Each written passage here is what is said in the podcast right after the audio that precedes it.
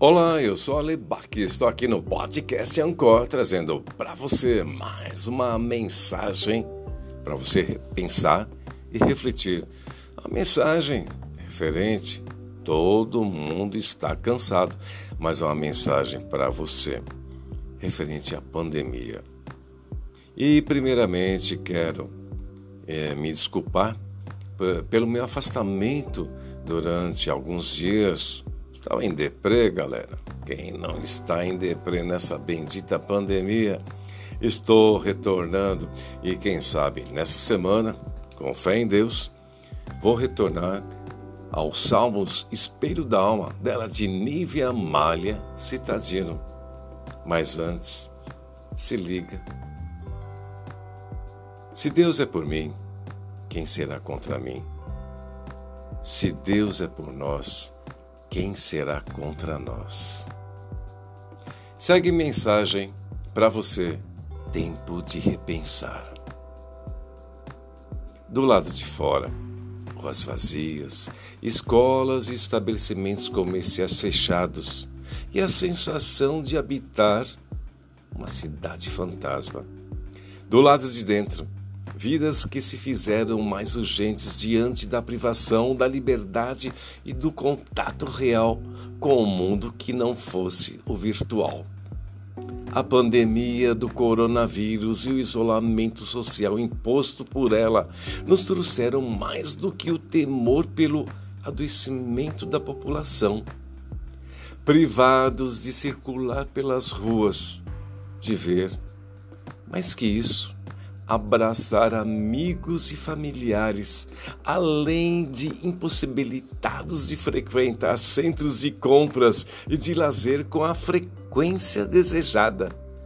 Abrimos tempo para importante reflexão. O que temos priorizado na vida? Pela web, pipocam inúmeros testemunhos de que o contato com o outro está fazendo falta e mexendo com as emoções.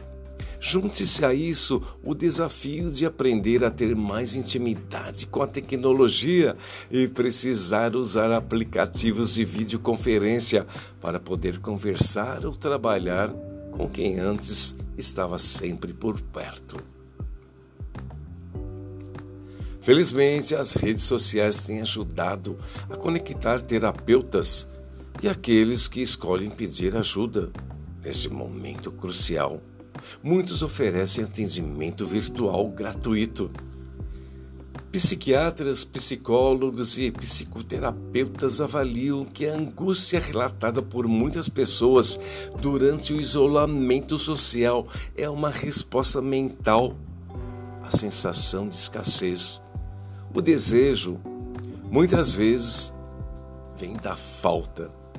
Isso explica, por, por exemplo, porque nem todos querem a bolsa da loja de departamento, mas muitos cobiçam a da grife importada.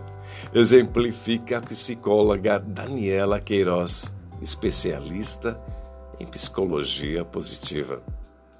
Segundo ela, o momento é oportuno para refletirmos sobre, sim, sobre sobre sobre que temos almejado e como temos construído nossas vidas. Observar por meio de, da escassez o que para gente é de fato importante, para além do excesso de compras, de informação o excesso de ego. O que precisamos agora é de mais amor, calor humano, daquilo que realmente não está abundante. Coloca a profissional. A psiquiatra Jaqueline Pifano tem o ponto de vista semelhante. Para ela, a iminência da perda nos desperta para o que realmente valioso. Percebemos momento que temos deixado de viver. Até mesmo os pais que trabalham para dar uma boa escola, para pagar um curso de inglês, agora estão podendo ver o quão valioso é o contato com os filhos. Em momentos de recolhimento como este pelo qual passamos, aprendemos a valorizar o que importa é dar uma chance a outras perspectivas. Psicoterapeuta, mestre Reiki e professora de Yoga, Ayla Pacheco, acredita que, passado o medo, o receio e a sensação da incapacidade a que temos sido subordinados, estaremos mais conscientes de que somos. Quando tudo passar, vamos nos amar, abraçar e beijar mais. Valorizaremos a importância de segurar nas mãos um dos outros. Vamos nos importar menos com as desavenças. Vamos valorizar cada vez mais a inspiração.